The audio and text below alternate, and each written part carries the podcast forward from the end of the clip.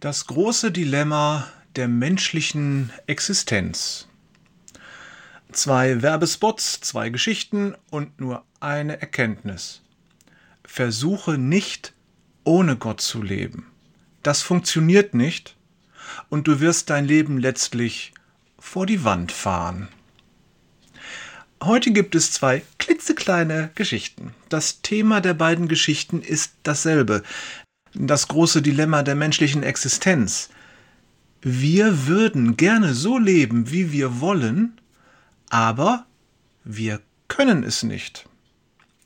Ich will so bleiben, wie ich bin, du darfst. Kennt ihr vielleicht noch die Marke? Vielleicht hast du die Melodie noch im Ohr. Es ist der Slogan von Du darfst, den kalorienreduzierten Lebensmitteln, die speziell für eine junge Zielgruppe entworfen wurde. Die Werbung suggeriert, wir können so viel essen, wie wir wollen. Einzige Bedingung, es muss von du darfst sein. Dazu die erste Geschichte. Ein Mann kommt zum Psychiater. Doktor, ich habe ein Problem.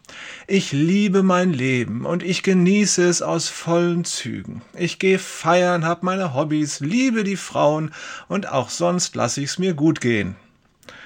Der Doktor nickt. Sie hören sich zufrieden an. Wo ist das Problem? Ich habe ein schlechtes Gewissen dabei. Es quält mich. Ich habe das Gefühl, dass ich mir selbst was vormache dass ich mein Leben vergeude und, und das ist wirklich ätzend. Und es scheint, dass mein Gewissen immer stärker wird. Verstehe, sagt der Doktor. Sie wollen, dass ich Ihnen helfe, Ihre Willenskraft zu stärken. Willenskraft? fragt der Geplagte. Nein, überhaupt nicht. Ich will, dass Sie mir helfen, mein Gewissen zu schwächen. Der Zeitgeist suggeriert, wir könnten ohne Schuld und ohne Bedauern leben, wie wir wollen. Du darfst leben, wie du willst. Und wenn dich dein Gewissen stört, dann mach es einfach weg. Mein Haus, mein Auto, mein Boot. Marke Sparkasse. Wer kennt sie nicht, diese legendäre Werbung mit diesen zwei verklemmten Typen, die einander zeigen, wie toll ihr Leben ist. Die Werbung suggeriert, im Leben kommt es nur auf eins an. Was hab ich, was bin ich und was kann ich? Die Sinnhaftigkeit und die Qualität des Lebens wird daran bemessen, wie gut es mir geht und wie viel Spaß ich habe. Dazu die zweite Geschichte. Am nächsten Tag erscheint ein anderer Mann beim Psychiater. Langsam kommt er hereingeschlurft, seine eingefallenen Augen und der ausgemergelte Körper lassen ihn unendlich müde aussehen. Mit zitternden Händen gibt er dem Doktor die Hand, streicht sich nervös über sein unrasiertes Kinn und beginnt zu sprechen. Ich hab den Spaß am Leben verloren, Doktor. Ich hab keine Lust mehr zu leben.